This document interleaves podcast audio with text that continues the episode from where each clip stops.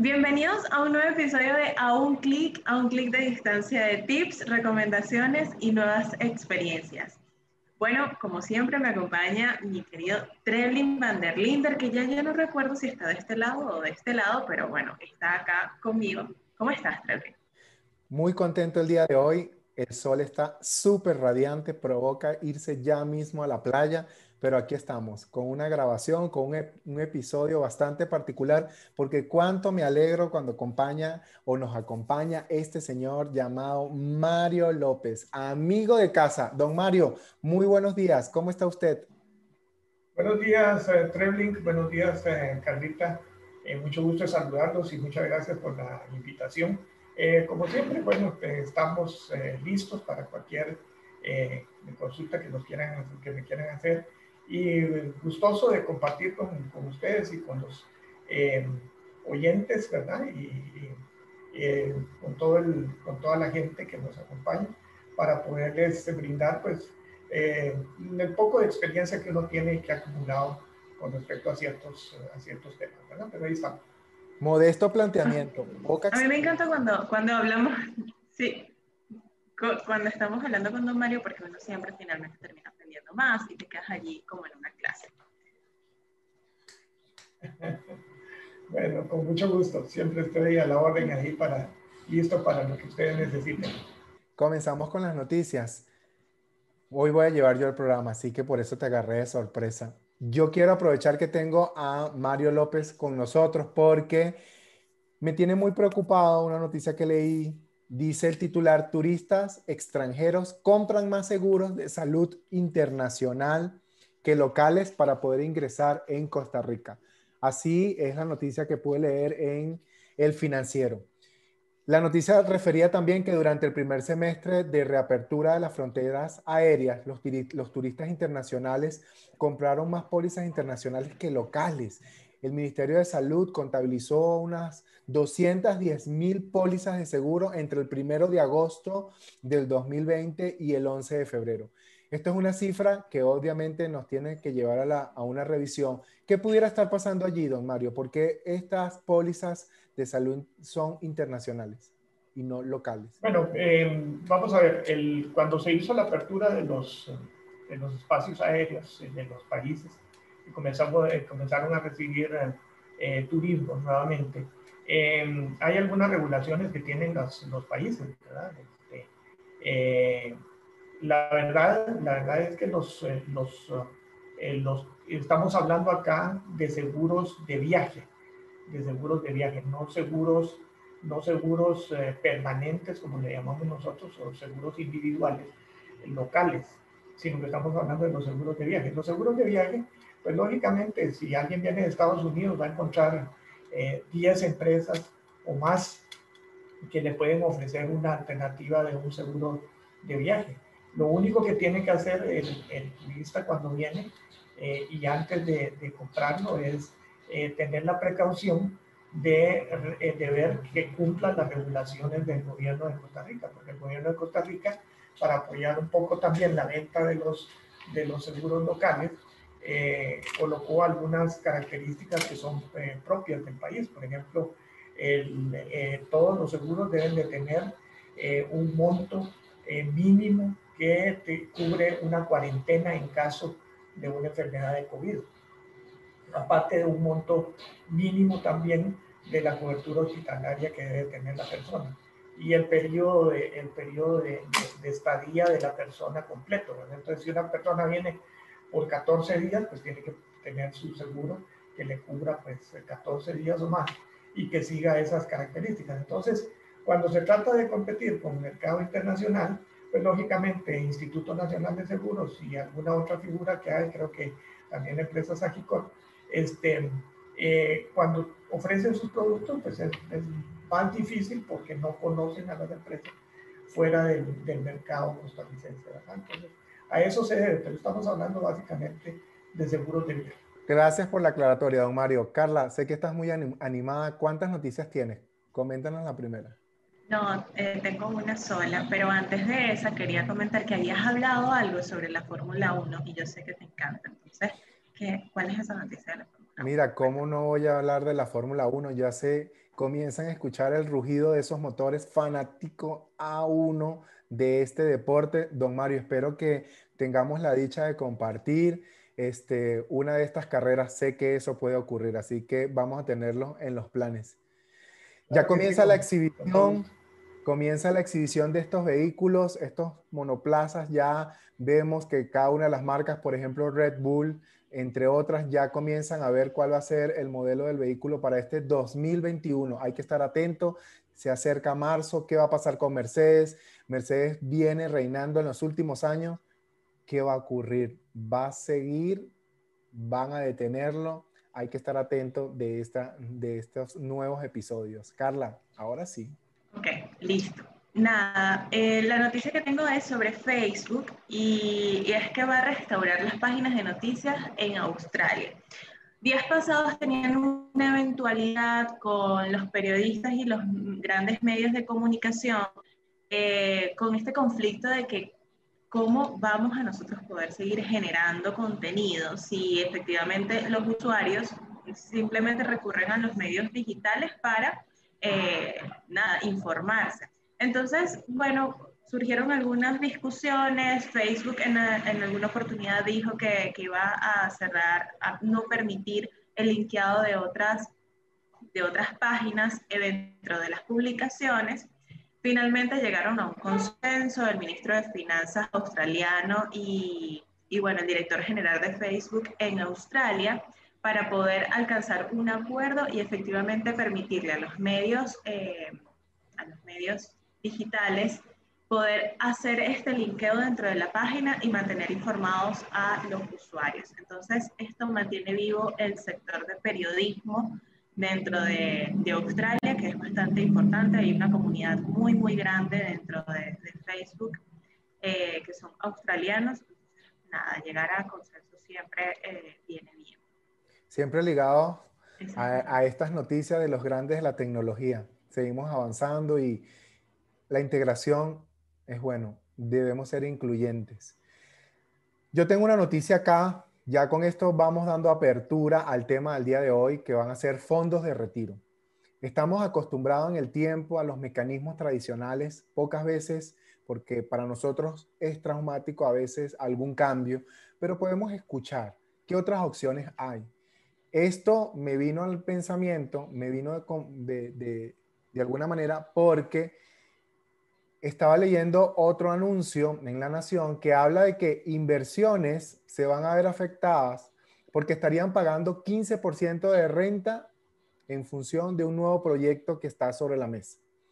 Profundicemos un poco. Quienes tienen ahorro en instituciones bancarias como por ejemplo el Banco Popular, en mutuales, cooperativas, que son muchas las opciones a nivel nacional, igual que asociaciones solidaristas, estarían afrontando de nuevo cambios en el impuesto sobre la renta sobre los rendimientos si se aprueba este nuevo proyecto de ley. Esto obviamente tiene que generarnos esa inquietud porque más desembolso de dinero, más impuesto, nos ayuda a esto. Don Mario, sé que usted como conocedor de alternativas, ¿por qué existen los fondos de retiro? Eh, bueno, vamos a ver, eh, como la palabra lo, lo indica, eh, la, palabra retiro eh, significa ese periodo en el cual, eh, o esa edad en la cual yo pienso o decido comenzar mi etapa en la cual ya no, no estoy totalmente activo en la parte de, trabajo. Y, y entonces las personas tenemos que irnos preparando hacia esa etapa. Ahora, en el tema de inversiones, es, es toda una filosofía porque hay que hacer diferentes tipos de inversiones. Eh, eso, es, eso es lo más saludable y lo que le permite a la gente entonces llegar a, a tener una etapa de retiro en la cual se vea eh, beneficiado porque acumuló un capital que le va a permitir de ahí en adelante, cuando ya no genere eh, ingresos, le va a permitir entonces ese dinero vivir holgadamente y vivir satisfactoriamente el resto de sus días. Recordémonos que eh, la, la, parte de retiro es una etapa muy importante porque gracias a los, a los avances de la medicina esa etapa se ha prolongado muchísimo. Por ejemplo, si pensamos en los años 1500, 1400, eh, eh, las personas morían muy jóvenes, ¿verdad? Morían muy jóvenes porque la medicina no estaba tan avanzada y habían enfermedades que atacaban muy fuerte y, la gente moría joven.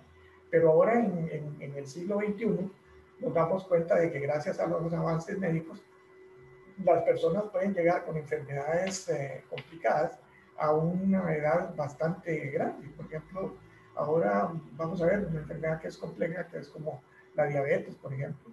un diabético puede vivir de 90 años eh, sin ningún problema, bajo un control eh, satisfactorio de su, de su nivel de insulina. Entonces, todas estas cosas, igual las enfermedades cardíacas, las enfermedades renales, todo eso. Entonces, el, el fondo de retiro realmente existe por la necesidad de la persona de tener un dinero que le permita vivir bien en su etapa de, de, retiro. No importa si yo decidí a los 55, a los 60, a los 65 años mi etapa de retiro, pero tengo que tener un dinero durante un tiempo que en este momento se extiende, vamos a ver, de 65 a 85, hay 20 años.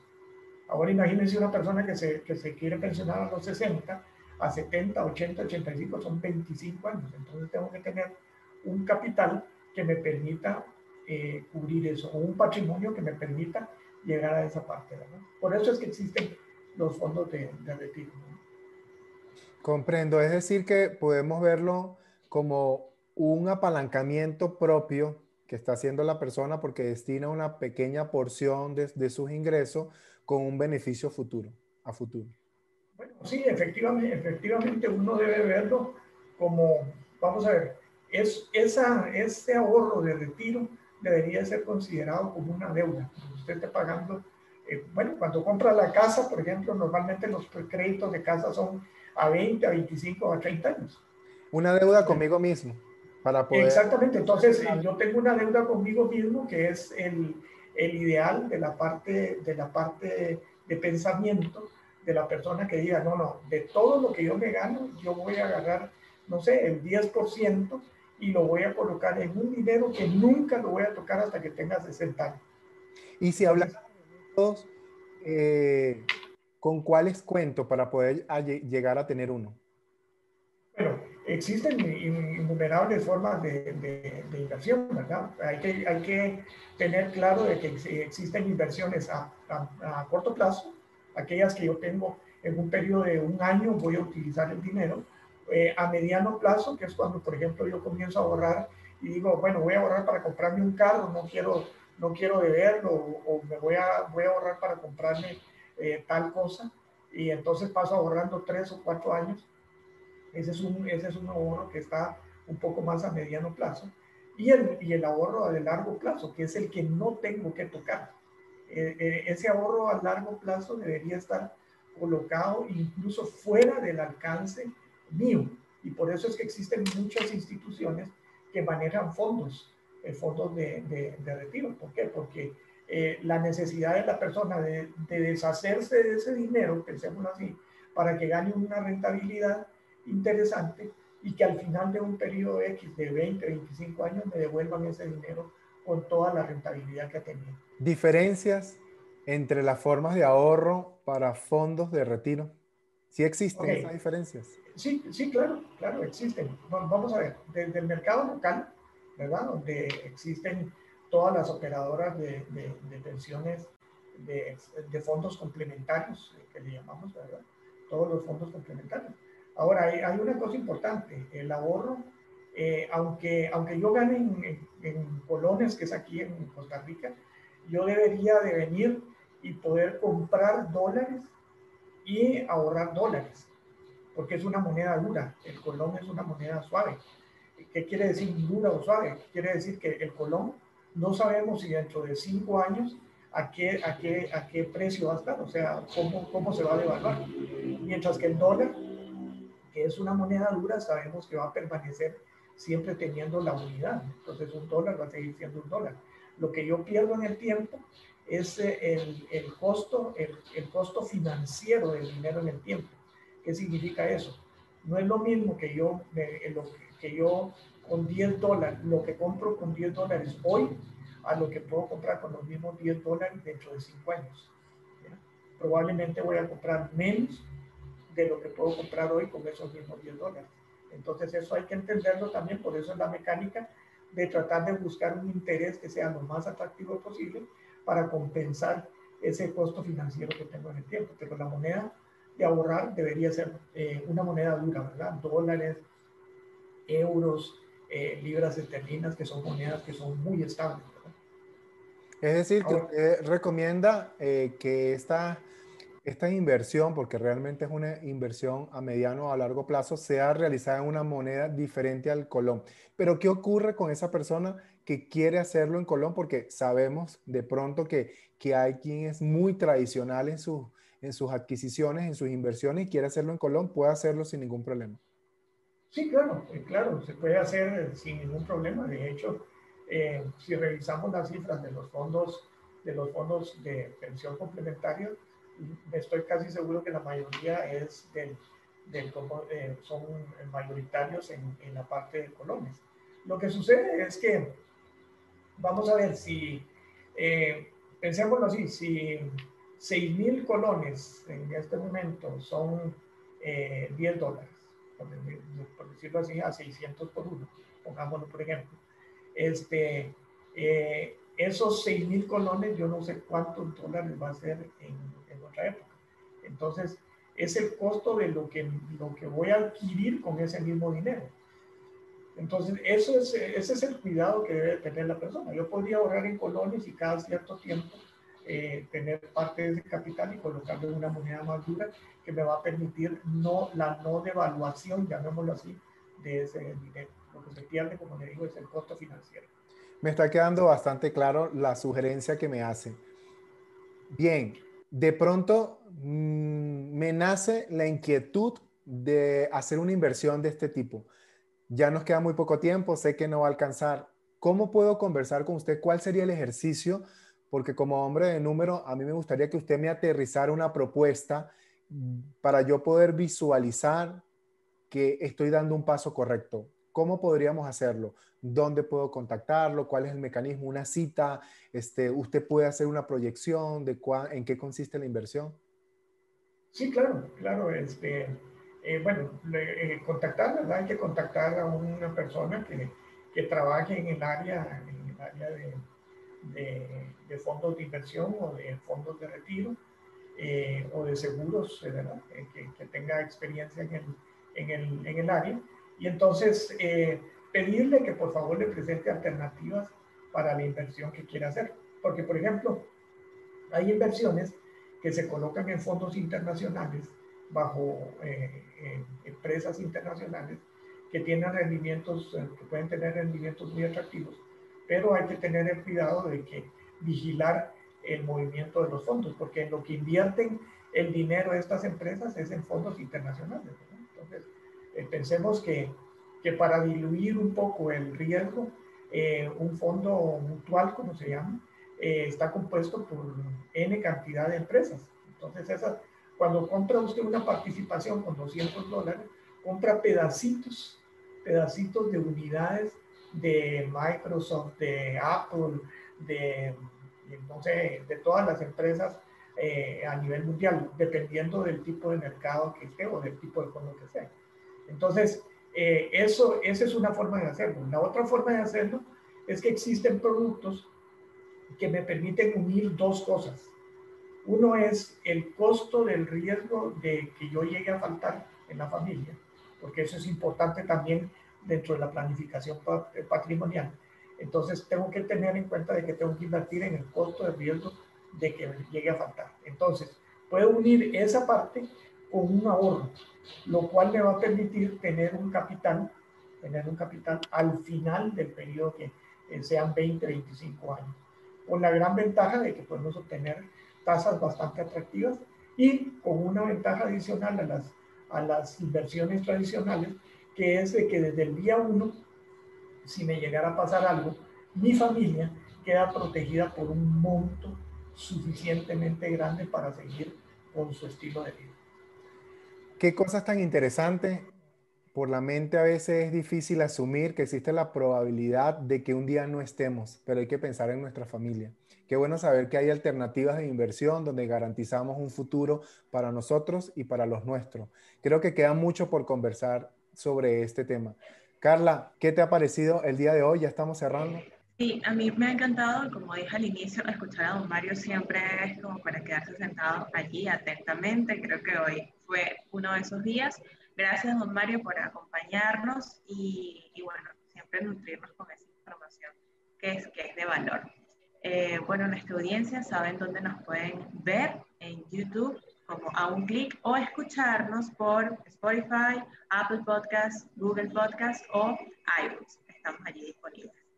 Eh, Darnos la oportunidad de conocer alternativas diferentes a las tradicionales, las hay. Y hay personas como Mario López que están dispuestos a orientarnos en este tipo de inversión.